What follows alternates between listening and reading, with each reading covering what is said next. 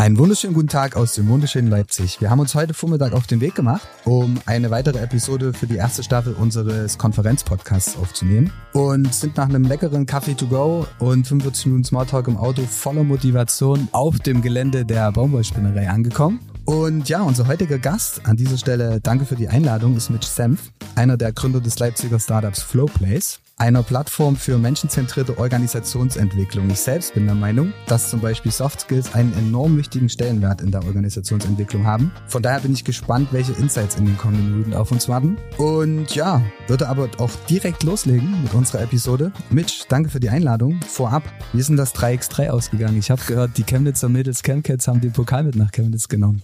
So ist es. Erstmal, ähm, Pierre, schön, dass ihr da seid. Äh, ich freue mich sehr, dass ihr hier nach Leipzig gereist seid. Und ja, wir haben uns letzte Mal beim 3x3 hier in Leipzig gesehen, Basketballturnier, was ich mehr als Papa mit unterstütze, weil meine Jungs spielen im Basketballverein. Und 3x3, das äh, bewegt mich sehr, weil das so eine Street Culture hat und ich mein Background ja im Breakdance äh, liegt, also das habe ich viele Jahre lang gemacht. Und Street Culture als solches finde ich ist ein ganz tolles Feld, um auch schon mal ins Thema ein bisschen einzuleiten, um sich selbst zu entdecken, um sich auszudrücken, kreativ auch äh, sich auszudrücken, generell ähm, zu entdecken, wo habe ich meine Stärken, wo habe ich meine Schwächen, mit wem kann ich gut, mit wem kann ich nicht so gut. Das ist einfach super schön in solchen Street Culture Umgebungen, ob das jetzt Street Basketball ist oder äh, Skaten, wo mhm. du ja auch äh, so ein paar Wurzeln hast mhm.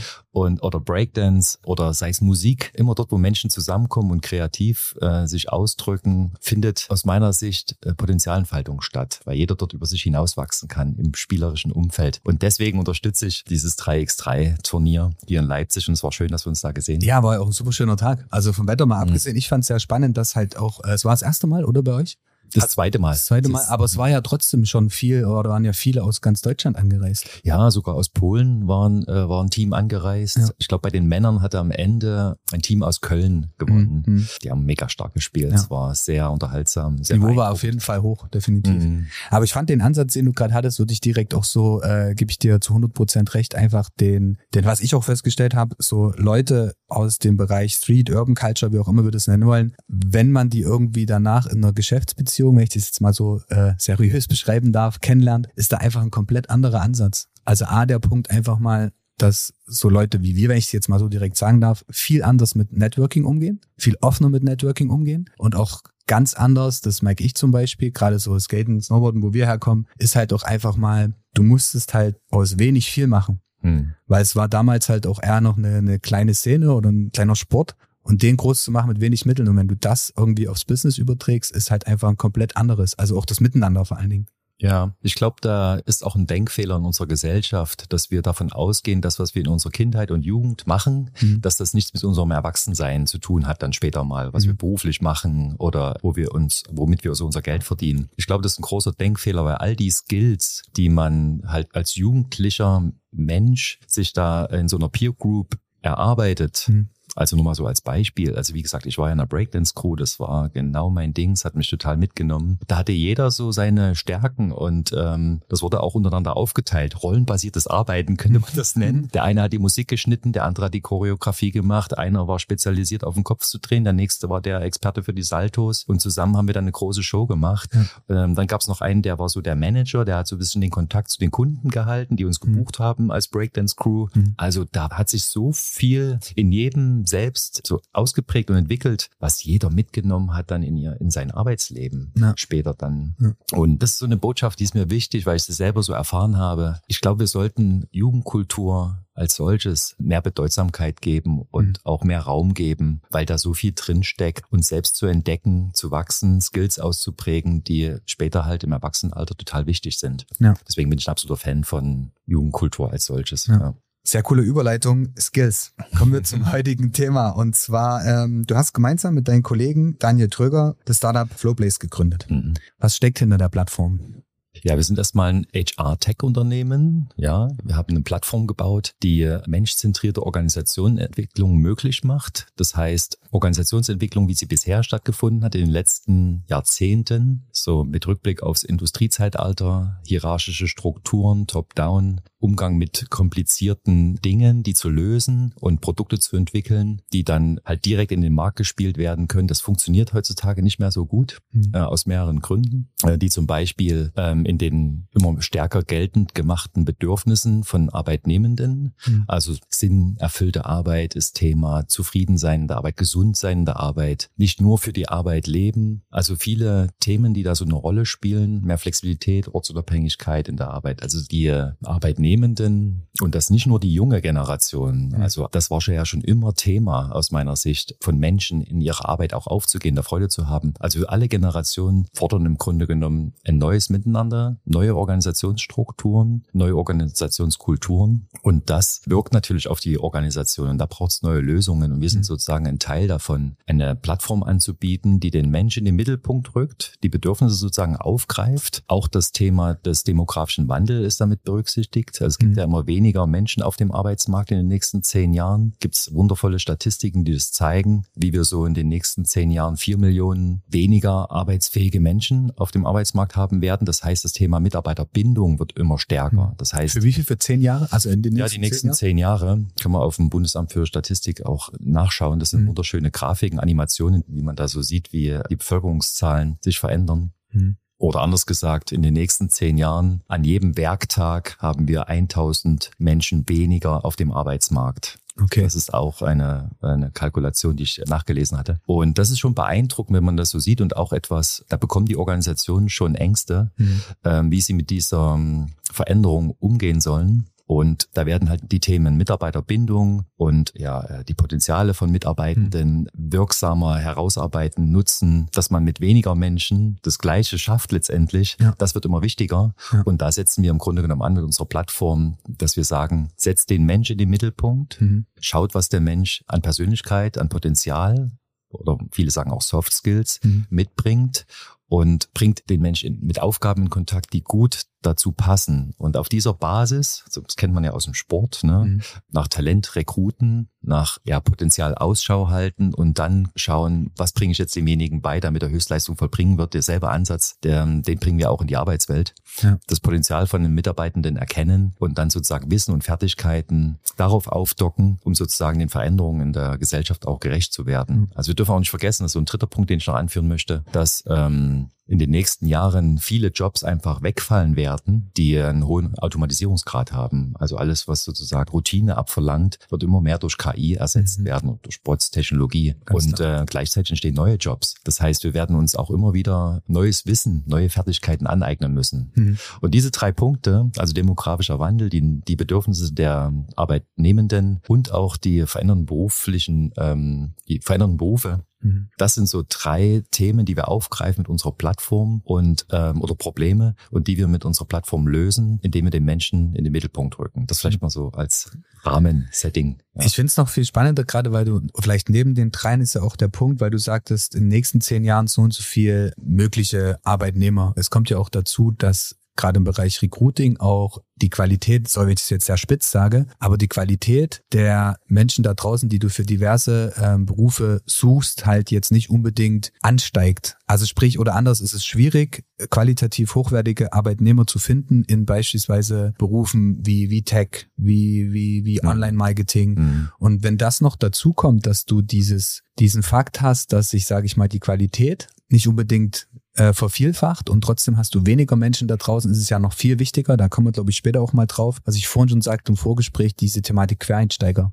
Ja. Also ich glaube, jetzt ist es kurz und knapp eher auf den Punkt gebracht, zu sagen, okay, wie verbindest du das alles? Also das Angebot, das wenig werdendere Angebot mit dem, was du eigentlich brauchst. Und die, die Qualität ist ja schon so, dass wir sagen, wir gehen mehr in den Tech-Bereich rein. Ich sehe bei uns im Online-Marketing, es ist halt nicht nur einfach, du brauchst jemanden, der postet, du brauchst jemanden, der besten der Performance kann, der mhm. Insights kann mhm. und, und, und Programmierung genau das gleiche. Programmierung wird immer schneller, kleiner. Äh, es nützt halt nichts mehr, so eine Standard-Website irgendwo hinzumachen. Sie muss responsive sein, sie braucht ein gutes UX, UI und das sind halt. Sachen, ja. Tja, da brauchst du Menschen, die äh, das Potenzial mitbringen, sich in diese Tätigkeitsfelder, Aufgabenfelder hineinzuentwickeln, mhm. hineinzuarbeiten und dabei intrinsisch motiviert sind, also mhm. Bock haben darauf, ja. das zu lernen, sich, sich da weiterzuentwickeln. Und das geht halt am besten, wenn man die Persönlichkeit des Menschen betrachtet und, mhm. und das erstmal unabhängig von der vielleicht bereits erworbenen Qualifikation von dem Menschen ähm, sieht. Zum einen fehlt sie, wie du, wie du gerade gesagt hast, also ja. viele Qualifikationen, die wir jetzt brauchen bei zukünftigen Jobs, die gibt es noch gar nicht, sind noch gar nicht so ausgeprägt. Das heißt, Menschen müssen sich das Wissen erschließen. Siehe ChatGPT, Prompting und so weiter und so fort. Absolut. Jeder denkt, der kann ChatGPT nutzen und dann sage ich so, okay, wenn du nicht prompten kannst, dann nützt dir die ganze Plattform nichts im Endeffekt. Genau. Also es ist, wie ich es vorhin schon gesagt hatte, sehr sinnvoll, auch in der Arbeitswelt zu schauen, wer bringt welche Persönlichkeitsmerkmale mit von Grund auf mhm. und in welche Richtung kann sich dann der Mensch mit seinen persönlichen Anlagen, die er hat, auch optimal entwickeln, sodass mhm. man das Potenzial von demjenigen halt wirksam einbringen kann im Unternehmen. Ja. Und das ist so der Ansatz, den wir verfolgen, also die Persönlichkeit eines Menschen zu erheben, zu verstehen, sie abzubilden auf der Plattform mhm. und dann mit den Tätigkeiten im Unternehmen zusammenzubringen, um im Grunde genommen dort den optimalen Fit herzustellen. Ja. Wie kann denn eure Plattform generell, wenn ich sage, ich habe jetzt ein Unternehmen, ich würde jetzt oder ich möchte gerne die Plattform testen, nutzen, wie auch immer, wie kann die Plattform denn helfen, effizienter zu arbeiten mhm. oder aus einem Team ein großes Ganzes zu bilden? Mhm. Also darum geht's ja im Endeffekt, mhm. jeden Einzelnen dort so einzubeziehen, dass es ein großes Team wird. Ja, also den Ansatz, den wir verfolgen, ist das stärkenbasierte Arbeiten in Rollen. Mhm. Das heißt, wir gehen weg von Stellen und haben ein innovatives Verfahren entwickelt, wo man aus einer Stelle die Rollen herauskristallisieren kann. Und der Vorteil in Rollen sind, sie sind viel dynamischer. Man kann einem Menschen mehrere Rollen zuweisen, wo man auch sagen kann, okay, wenn eine Rolle jetzt zum Beispiel durch Technologie wegdigitalisiert wird, dann kann man die einfach rausnehmen aus dem Portfolio, muss den Menschen nicht entlassen, wie es bei einer Stelle zum Beispiel der Fall ist, mhm. und kann halt eine andere Rolle wieder in das Portfolio einfügen. Das heißt, man ist viel dynamischer, man kann Rollen auch viel stärkenbasierter zuordnen. Mhm. Häufig ist es ja so, bei einer Stelle sucht man so die eierlegende Wollmilchsau. Das mhm. ja alle, ne? Der soll kreativ sein, aber auch gewissenhaft und der soll gut im Team können, aber er soll sich auch mal durchsetzen können. Also man ähm, geht nicht. also es gibt tatsächlich Persönlichkeitsmerkmale, gerade wie sie auch in den häufigen in Stellenausschreibungen beschrieben sind, die für mich komplett gegensätzlich mhm. sind. Und das ist auch gut so. Mhm. Jeder Mensch bringt bestimmte Potenziale mit sich, die im Laufe seiner, seines Aufwachsens sich ausgeprägt haben. Das, was der Mensch erlebt an Problemen, wie er damit umgeht, wie er sie löst, in welchen sozialen Zusammenhängen derjenige aufwächst oder diejenige, das prägt einen Mensch und dann entwickelt derjenige oder diejenige liebgewonnene Verhaltensweisen, die wir tagtäglich automatisch anwenden. Mhm. Und diese gilt es aufzugreifen in der Arbeitswelt. Da geht es halt häufig in eine Richtung, die dann eine andere Facette, die Menschen mitbringen, aber nicht aufgreift. Ne? Also entweder ist man sehr, sehr strukturiert in seiner Arbeitsweise, mag Systeme, achtet sehr aufs Detail, ist sehr ordnungsbewusst mhm. oder man ist einfach sehr improvisationsstark, flexibel, beweglich, schiebt eher Dinge an, macht sich nicht den großen Plan. Mhm. Das sind gegensätzliche Dinge. Ja. Der eine ist mehr so ein Start-Upper, der, mhm. der, der, der Anschieber und der andere ist eher so der Prozesstyp. Ja. Und bestenfalls kommen Menschen so zusammen, weil du auf das Team angesprochen hattest und ergänzen sich dann ja. an dieser Stelle. Also wenn ein starkes Team aus unserer Definition heraus, auch aus unserer Erfahrung heraus, arbeitet in Rollen, stärkenbasiert, zugeordnet. Mhm. Da werden die Persönlichkeitsmerkmale berücksichtigt, die jeder mitbringt, die ich gerade beschrieben habe, mal so beispielhaft an den beiden. Und äh, jeder, jeder im Team weiß voneinander diese mhm. Stärken, die jeder mhm. hat. Also ich wüsste jetzt von dir, mhm. dass du, bleiben wir mal bei dem Beispiel, dass du derjenige bist, der extrem gut Strukturen aufbauen kannst. Ich weiß, das ist wahrscheinlich nicht dein Ding, weil es ist das ja ähnlich. Aber es jetzt mal an, du bist so ein Strukturmensch äh, und äh, kannst sehr gut Prozesse aufbauen und achtest sehr aufs Detail. Qualität ist dir ganz, ganz wichtig. Ich weiß das von dir und mhm. du weißt von mir, dass, dass da mit jemand ist, der Dinge anschiebt, mhm. aber vielleicht nicht die langen Arten hat, die zu Ende zu bringen, mhm. sondern ähm, mehr so die Ideen einbringt mhm. und auch sehr gut, wenn mal etwas nicht nach Plan läuft, dann mhm. äh, damit umgehen kann. Und schon hätten wir miteinander so einen Abgleich, wo wir dann in Projekten sehr effizient miteinander arbeiten, mhm. weil wir das voneinander wissen und das einfach die Bälle hin und her spielen. Wo der eine zum anderen dann die Lücke füllt. Genau, ja, ja. Und was häufig passiert, das noch ergänzt oder hinzugefügt, diese Menschen reiben sich aneinander. Mhm. Also Unterschiede sorgen häufig dafür, dass ähm, Menschen einander nicht verstehen an der Stelle. Und in dem Moment oder würdest du sagen grundsätzlich? Na, häufig in Druckphasen, wenn es drauf ankommt. Also eher der Moment ja, wo es dann halt Moment, eben genau. nicht passt. Wenn der eine mal schnell was von dem anderen braucht oder man schnell einen Konsens finden muss und man hat nicht dieses Bewusstsein voneinander, wie jeder so tickt und unterwegs ist Mhm. und warum das so ist, Mhm. ja, also geprägt, Mhm. basierend auf Persönlichkeitsmerkmalen, dann findet häufig Reibung statt. Mhm. Und dann ist man halt nicht effizient, nicht produktiv. Mhm. Man ärgert sich und streitet sich miteinander und ein Team kommt dann in so eine Storming-Phase rein, so Mhm. man es nach Tuckman nimmt, nach dem Tuckman-Modell und hängt dann dort fest. Also das erlebt man ganz häufig, dass Teams dann genau dort in diesem Reibungspunkt festhängen. Und wir unterstützen auch im Consulting der Unternehmen, indem wir die Teamkommunikation in diese Richtung lenken. Also jeder im Team hat dann ein Persönlichkeitsprofil von sich vorliegen, was Mhm. basierend auf den Big Five Modell ist. Mhm. Das ist das Persönlichkeitsanalyseverfahren, was wir verwenden. Und dann tauschen wir uns in dem Workshop im Team aus, wer welche Stärken hat und wo in welchem Kontext die Schwächen desjenigen Mhm. auch zum Tragen kommen. Und dann findet so ein Verständnis füreinander statt. Man würde auch sagen, dann findet Beziehung statt. Mhm. Und Beziehung ist für mich der große Hebel für hochperformante Teams. Wenn eine Mhm. gute Beziehung vorhanden ist, weil damit kommt die Arbeit ganz schnell in den Flow, wenn man miteinander gut beisammen ist. Würdest du sagen, dass eure Plattform auch ungenutzte Potenziale kitzeln kann? Weil du hast ja vorhin gesagt, okay, du hast ganz klar, man weist Potenziale einzelnen Teilen oder einzelnen Personen im Team zu. Und angenommen, es ist genau die eine Person, die jetzt quasi vielleicht noch gar nicht weiß, dass die das ein oder andere Potenzial hat, dass du Mhm. das mit der Plattform auch herausfindest oder das vielleicht sogar weiterentwickeln kannst? Ja, absolut. Also das Prozedere, um es mal äh, vielleicht zu skizzieren, ist, wenn man Zugang zur Plattform hat als Company, Mhm. dann kann man direkt über den Workspace Talente einladen, ob das jetzt KandidatInnen sind oder Mitarbeitende. Mhm. Beides funktioniert sehr gut. Also man kann es im Recruiting verwenden, als auch in der Personalentwicklung. Ne? Dann lädt man die Menschen ein zum Persönlichkeitsanalyseverfahren. Also ganz kurz, wenn ich unterbreche, es müssen nicht unbedingt immer Leute sein aus der eigenen Organisation. Es können auch von, von externen Leute quasi Gruppe XY. Ich habe jetzt 20 potenzielle Bewerber und die nehme ich dort mit in diesen Prozess rein. Ja, also viele unserer Kunden nutzen das für das Assessment, fürs Mhm. Recruiting, Mhm. um einfach gleich im Bewerbungsprozess zu schauen, wie gut passt der oder diejenige zur ausgeschriebenen Stelle oder Rolle. Viele arbeiten jetzt auch schon mit Rollen in unserem Kontext. Und dann fließen sozusagen die Persönlichkeitsprofile ein, die werden abgebildet auf der Plattform und es wird sofort dargestellt, inwieweit der oder diejenige aus Sicht der Persönlichkeit, also ab, unabhängig von der Qualifikation erst einmal, die jeder mitbringt, nur aus Sicht der Persönlichkeit, wie gut die Übereinstimmung zu den Aufgaben die die Rolle mit sich bringt, passt. Und das Ganze basiert auf Erkenntnissen der Neurowissenschaft, ähm, die herausgefunden hat, immer dann, wenn das, was in uns angelegt ist, wir vorfinden in dem Umfeld, in dem wir uns aufhalten, dann entsteht so ein kohärenter ähm, Zustand in unserem Gehirn. Es ist einfach stimmig. Hm. Also wir alle kennen das, wenn wir in Beziehungen sind, wo wir uns wohlfühlen, die fließen, dann ist es stimmig, dann ist es Mhm. kohärent. Wenn wir Aufgaben machen, die gut zu uns passen, wo wir in so einen Flow kommen, wo die Zeit verfliegt, dann ist es stimmig, dann ist es Mhm. kohärent. Und das Gehirn strebt nach diesem kohärenten Zustand, weil der so wenig Energie verbraucht. Bewusst? Also oder ab einem gewissen Punkt bewusst, dass das Gehirn auch wirklich vielleicht sogar sagt, okay, ich fokussiere eher solche, ähm, ich fand gerade den Vergleich mit Beziehungen ganz gut, dass dir dein Mhm. Gehirn vielleicht irgendwann sagt, okay, das tut mir auf Dauer nicht gut. Mhm. Ist ja im Team genau das gleiche. Mhm. Irgendwann merkst du, okay, die Person passt jetzt nicht rein. Ja. Ich probiere das jetzt so und so lange aus, um die vielleicht mitzunehmen, aber ab irgendeinem Punkt musst du halt einfach dann sagen, okay, ich muss die, klingt jetzt sehr hart, was ich sage, ich muss die einfach tauschen. Ich brauche einfach eine andere Person, die diesen Aufgabenbereich übernimmt. Na, Das Gehirn signalisiert dir, wenn du in inkohärenten Situationen bist. Wir nennen es dann Stress. Hm. Also es fühlt sich einfach nicht gut an. Hm.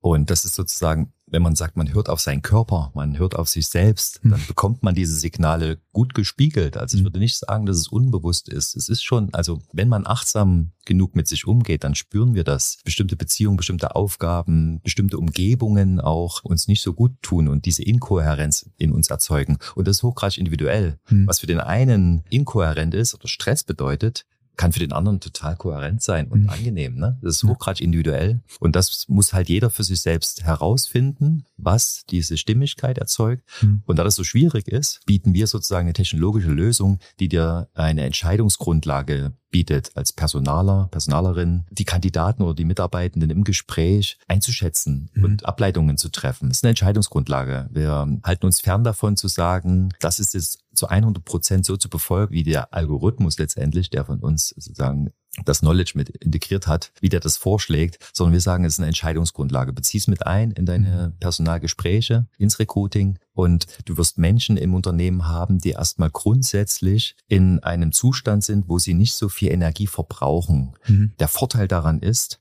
sie haben halt mehr Energie im Körper, mhm. die Menschen. Also wenn du etwas tust, was dir, was, was stimmig zu dir ist, dann, dann bist du gesünder, mhm. weil die Energie im Körper ist, weil du, ähm, du hast weniger Krankheitstage, die Leute haben auch mehr Energie, um einfach auch sich weiterzuentwickeln. Hast weniger hohen Blutdruck weniger hohen Blutdruck. Also es ist einfach viel gesünder und letztendlich auch produktiver an der Stelle, ja. weil Menschen immer dann, wenn sie in so einem kohärenten Zustand sind, auch eine intrinsische Motivation immer wieder entwickeln, wenn Herausforderungen auf sie einströmen. Also wie so ein sicherer Hafen, aus dem du dich immer wieder ins Abenteuer bewegst. Mhm. Wenn du einen sicheren Hafen nicht hast, dann willst du auch nicht unbedingt ein Abenteuer starten. Das ist eine coole Metapher auf jeden Fall, ja. So.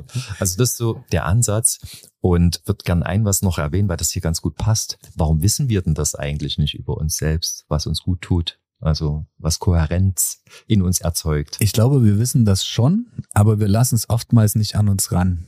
Mhm. Also gerade wenn du zum Thema Stress kommst, das merke ich auch relativ oft. Klar weiß man, dass man vielleicht mal jetzt an dem Samstag oder Sonntag den Laptop zulassen sollte, mhm. aber man macht es trotzdem.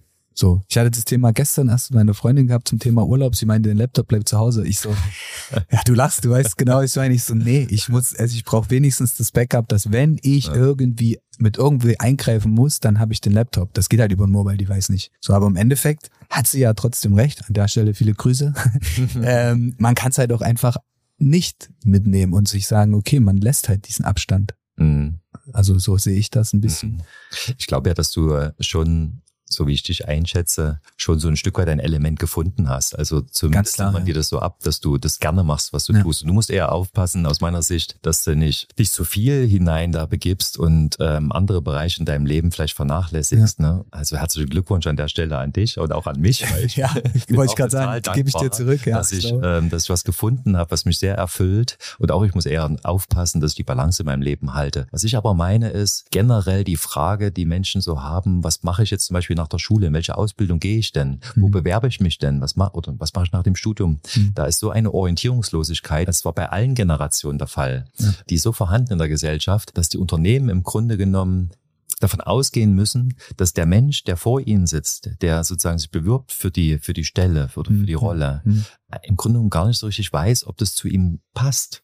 Mhm. Großteil der Fälle ist es so. Und mhm. mir ging es auch so. Also direkt nach der Schule, ich hatte keine Ahnung, was ich jetzt als nächstes machen sollte. Selbst nach dem Studium war ich mhm. noch sehr äh, orientierungslos. Ich habe mich dann eher bei Brands beworben, bei mhm. Marken, bei Unternehmen, die mich irgendwie getriggert hatten. Ja. Aber welchen Job ich dort ausführen mhm. sollte, das war mir völlig unklar noch. Ja, ja. Also damals dachte ich, ich bin Projektmanager. Heute weiß ich davon, mhm. weiß ich, dass das nicht unbedingt meine Stärke ist. Ja. Und das hängt halt mit unserem Bildungssystem zusammen, das sehr darauf angelegt ist, lehrplanspezifisch spezifisch Anforderungen an die jungen Menschen zu stellen, an unsere mhm. Kinder und Jugendlichen und Anforderungen, die von außen an die jungen Menschen gestellt werden, die sorgen dafür, dass man denen natürlich gerecht werden will. Mhm. Das System ist auch so aufgebaut. Also man will halt die Leistung bringen, man will die, die gute Note. Mhm. Ähm, der Vergleich spielt auch eine große Rolle. Man will auch besser dastehen im Vergleich zu anderen. Ne? Mhm. Man will nicht hinten runterfallen. Und hinzu kommt noch, dass wir sehr stark konfrontiert werden mit unseren Schwächen im Schulsystem. Ähm, also das, was du nicht kannst, das musst du beheben, da musst du besser werden. So. Mhm. Und das alles lenkt uns immer mehr von uns selbst ab. Also den Anforderungen im Außen zu entsprechen, kostet den hohen Preis, dass wir immer weniger über uns selbst wissen. Mhm. Also ich nenne das auch, das nennt man auch Fremdbestimmung, wenn immer wieder Erwartungen von außen an, an Menschen gestellt werden. Das findet manchmal schon im Elternhaus statt, ähm, aber häufig Flächen flächendeckend dann durchlaufen wir das alle im Bildungssystem. Mhm. Und dann kommen wir aus der Schule raus und haben im Grunde genommen keine Ahnung, wer wir eigentlich sind. Mhm.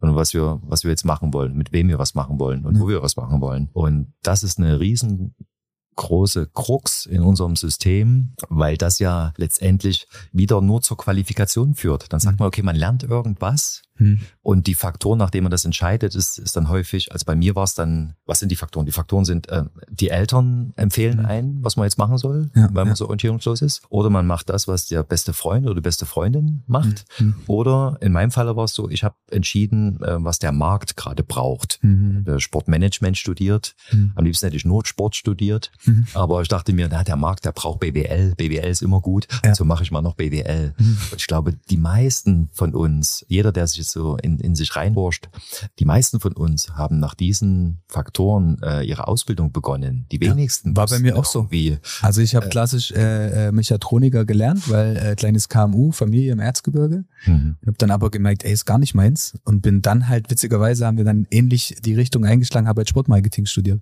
Ja. Und habe in der Zeit auch quasi erst wirklich angefangen, mich selbst wirklich so zu entwickeln, wie ich auch weiß, dass es hingeht. Mhm. So, also wo ich weiß, okay, hier packe ich 100 oder 200 Prozent rein, um da halt auch wirklich Progress aktiv irgendwie zu generieren.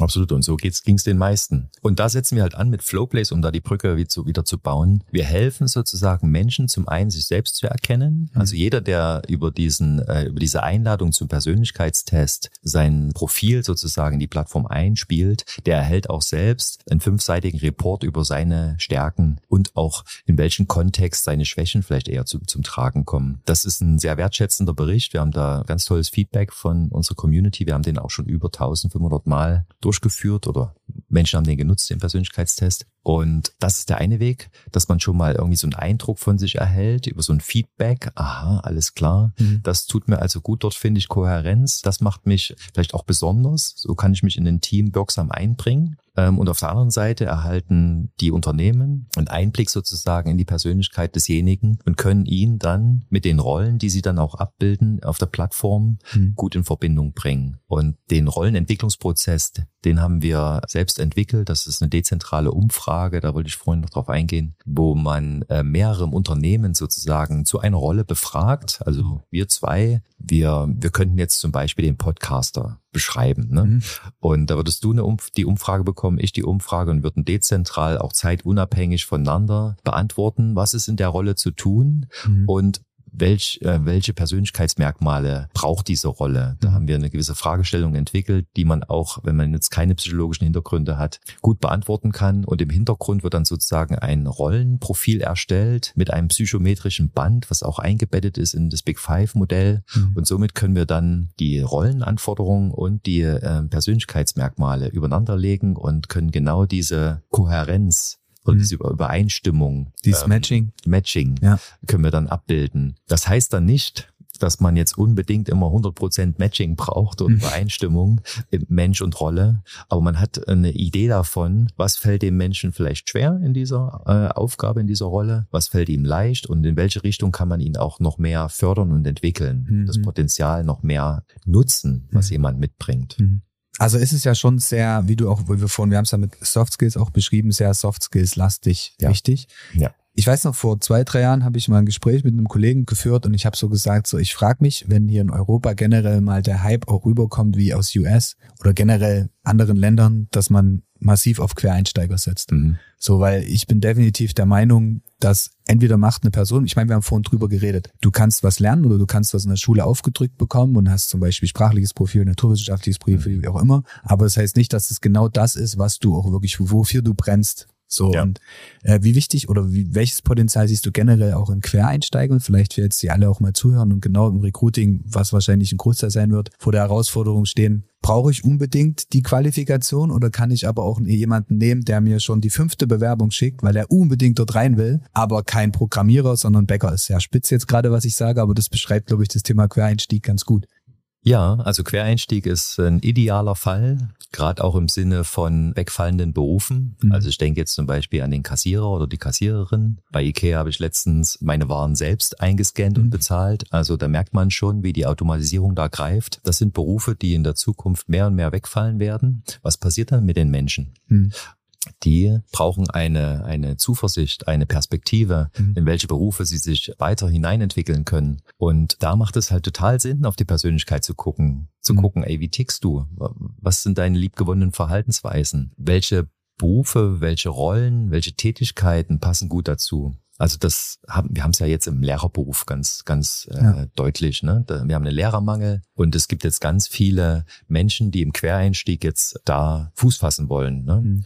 Und häufig wissen sie gar nicht, was sozusagen da für Anforderungen auf sie zukommen. Also in dem Sinne wäre es an der Stelle total hilfreich, ähm, mal das Profil eines Lehrers oder einer Lehrerin mhm. zu zeichnen und dann abzugleichen mit den Persönlichkeitsmerkmalen. Und dann wüssten die Quereinsteigenden, mhm. ist das was, was ich jetzt tatsächlich äh, angehen möchte oder passt es vielleicht eher nicht zu mir und ich wage den Quereinstieg in einen anderen Bereich. Mhm. Also das kann man auf der Basis der Persönlichkeit hervorragend machen. Also ich denke jetzt auch, wenn wir Zuwanderer haben, die wir auch brauchen, weil wir ja in den nächsten Jahren diesen äh, rapiden Verlust an arbeitsfähigen Menschen mhm. haben wegen dem demografischen Wandel. Mhm. Also Quereinstieg ist ein Riesenthema mhm. und ähm, lässt sich auch super kombinieren mit der Erkenntnis des lebenlangen Lernens. Mhm. Ja, die Hirnforschung hat herausgefunden, dass wir ein neuroplastisches Gehirn haben. Das heißt, es formt sich so, wie wir es gebrauchen. Und dabei war die gute Erkenntnis, dass wir im Grunde genommen ein Leben lang immer wieder unser Gehirn nutzen können, um Wissen an, uns anzueignen, Fertigkeiten zu erlernen, die synaptischen Aktivitäten, die, der Ausbau der neuronalen Netzwerke. Das geht bis ins hohe Alter. Und das ist sozusagen die Einladung auch dafür, dass man Menschen im, ins Unternehmen aufnehmen kann und die im Unternehmen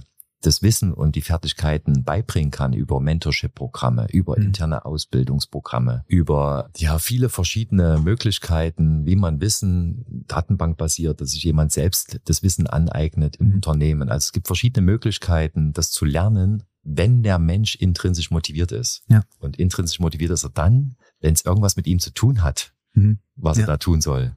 Und da sind wir bei wieder bei der Persönlichkeit. Also das ist ein wunderschönes Feld, Quereinstieg, was gut zu dem Ansatz passt, den wir da ähm, im Grunde genommen verfolgen.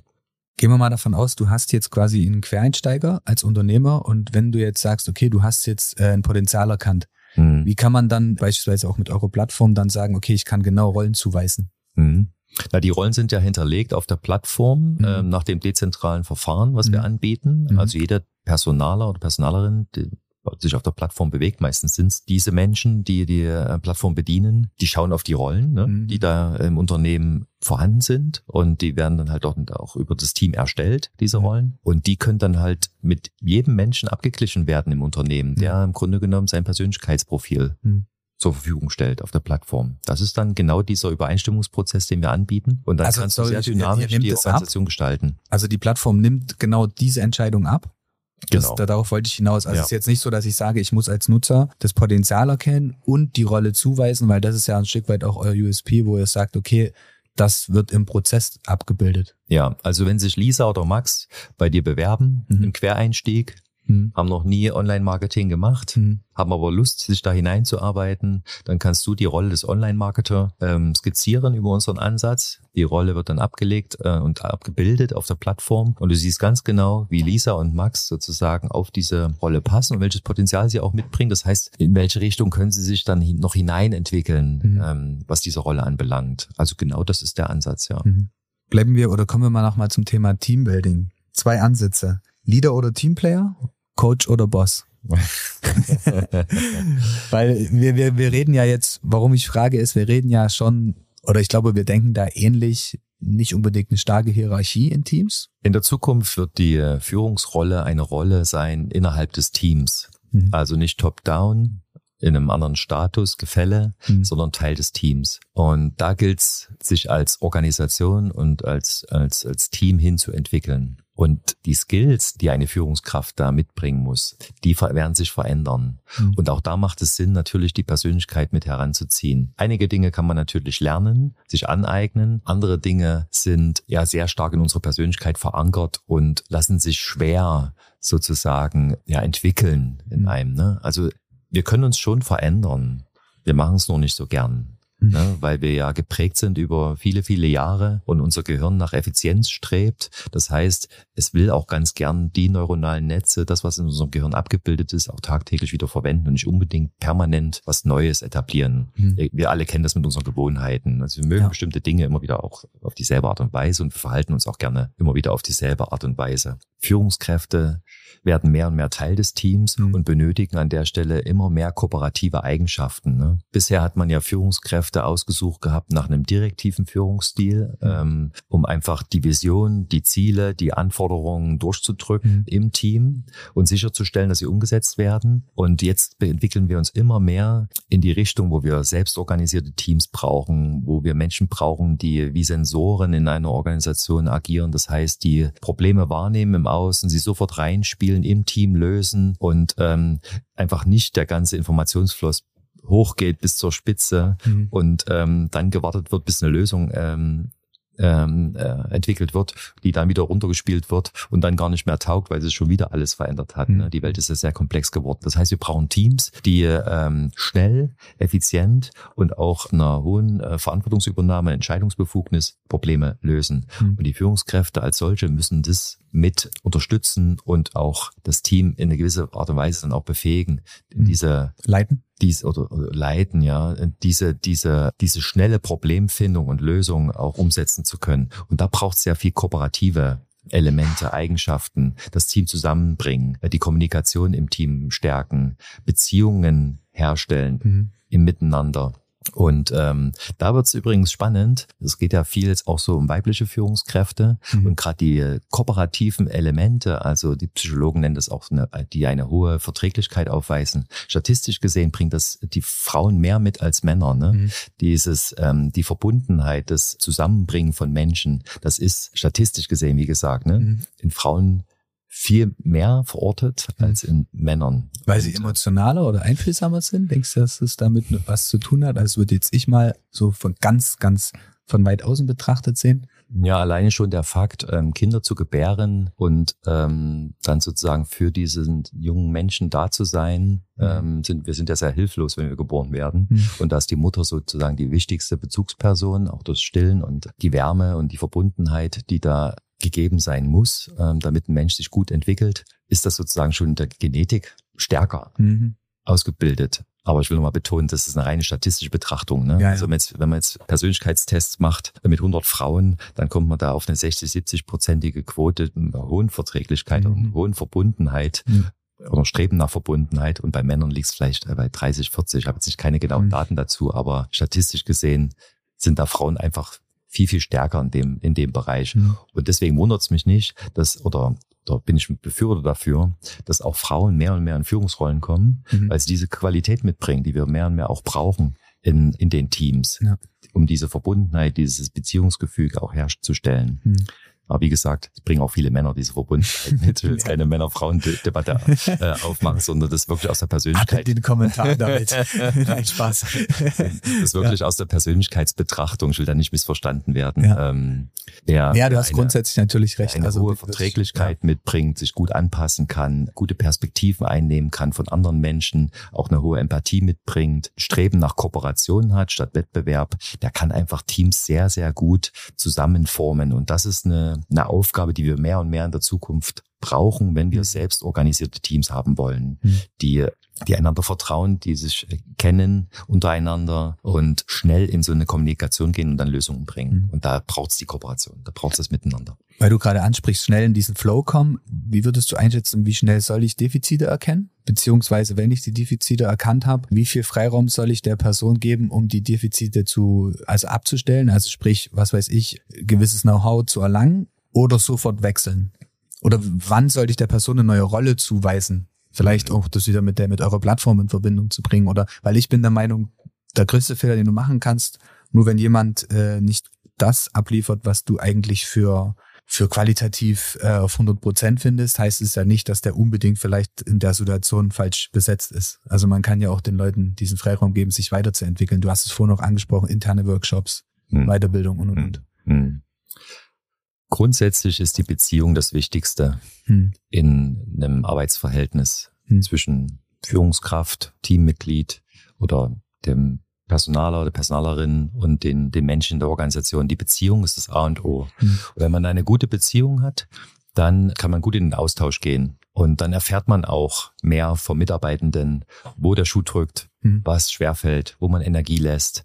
Wenn dann ein, ein, offener Austausch darüber stattfindet und die Führungskraft tatsächlich auch daran interessiert ist, zu erfahren, was vielleicht schwerfällt, dann kann man in den Dialog gehen und auch hergehen und das Profil sich anschauen auf der Plattform und sagen, okay, pass auf, jetzt sieht man ja ganz deutlich, dass du ein introvertierter Mensch bist zum Beispiel und diese Berichterstattung vor der ganzen Mannschaft dich immer wieder stressen. Nehmen wir das mal als Beispiel. Mhm. Ja, wir hatten das jetzt kürzlich, ähm, dass ein sehr exzellenter Buchhalter immer wieder die Quartalsergebnisse ähm, der Mannschaft präsentieren sollte und der hat da halt echt drunter gelitten. Der Mhm. hat eine hervorragende Arbeit gemacht, aber diese eine Aufgabe hat ihn schon drei schlaflose Nächte beschert. Das Präsentieren an das sich jetzt? Präsentieren an Ja, sich. Ne? ja. Das ist einfach eine Sache, die introvertierten Menschen schwerfällt. So, Mhm. die, die da viel Energie lassen. Die können das schon, aber verlieren da viel Energie. Und ähm, wenn sowas in einem Gespräch rauskommt, kommt der, der Mensch sich öffnet und sagt, ey, das kostet mich immer so viel Energie und ich hab, da kann da nicht gut schlafen vorher.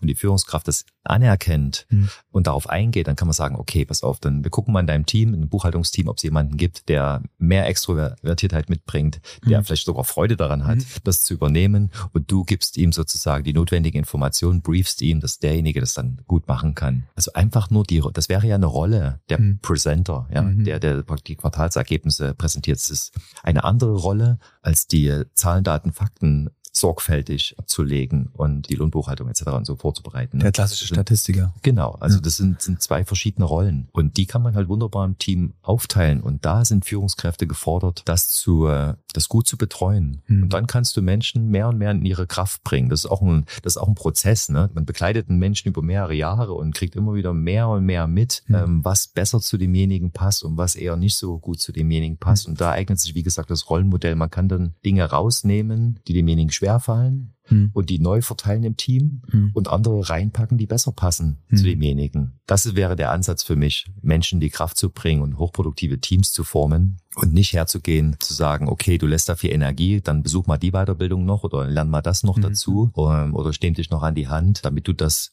besser hinbekommst. Also Mhm. lieber Stärken stärken, als an den, an den Schwächen rumzudoktern, die äh, schwer zu äh, beheben sind oder, Mhm. oder die in ein Level zu bringen, wo man dann Exzellenz erwartet, Mhm. erwarten kann. Sehr spannend. Ich gucke gerade so ein bisschen auf die Zeit und äh, ich merke gerade, wir könnten noch äh, sehr, sehr lange weiter quatschen. Aber du bist ja dieses Jahr auch bei uns zur Konferenz zu Gast. Mhm. Von daher ähm, vielleicht nochmal gerade für alle, die jetzt zugehört haben, weil ähm, der Podcast kommt ja auch vor der Konferenz und jetzt gesagt haben, hey, das ist genau das, was ich eigentlich suche, egal ob bei Teambuilding, äh, Recruiting generell und so weiter und so fort. Dein, dein Workshop hat das Thema die Kraft der Vielfalt, wie du exzellente Teams aufbaust und die schlummernden Potenziale wirksam entfaltest.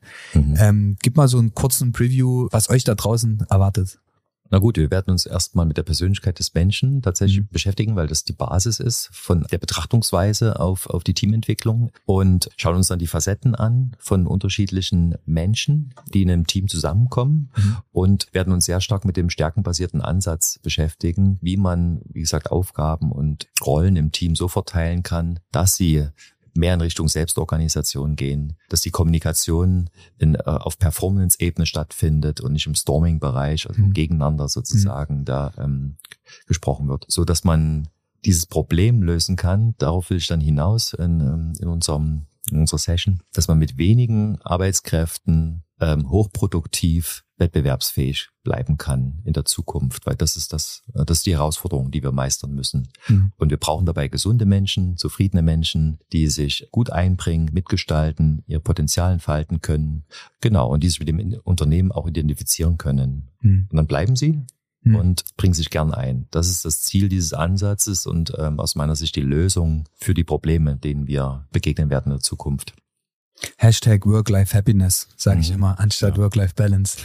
Okay, ja, wie gesagt, jeder, der dann mehr erfahren will, schaut gerne vorbei. Ansonsten würde ich dir abschließend gerne nochmal so das allgemeine Wort übergeben Hm. an dein Team, an unsere Hörer, wen auch immer so. Was willst du abschließend gerne nochmal jetzt hier in diesem Podcast loswerden? Spannende Frage. Ja. Also an alle, Man die da fällt, man, draußen, fällt so vieles einem im Kopf, oder? Ja. Ich bin hier, ich komme aus der Bildung ne? Mhm. und ähm, interessiere mich sehr mit Blick, was die Arbeitswelt anbelangt, ähm, aus der entwicklungspsychologischen Sicht. Ähm, das, da kommt so mein Interesse her. Und äh, all die, die da draußen sind und ähm, Kinder haben, eigene Kinder haben, an die vielleicht gerichtet.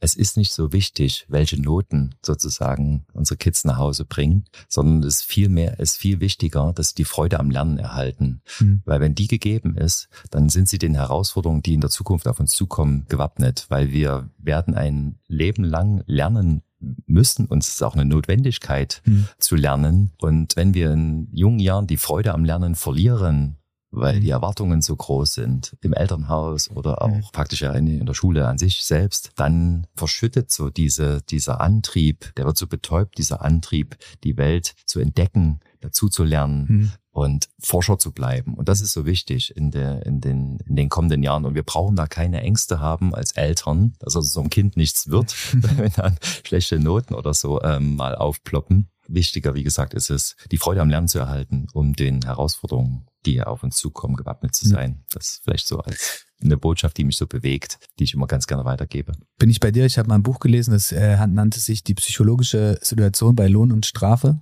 Ähm, und da ging es genau darum, sehr vereinfacht erklärt, so muss ich denn erklären, du darfst das nicht machen, weil wenn du von dem Baum fällst, brichst du dir vielleicht die Hand.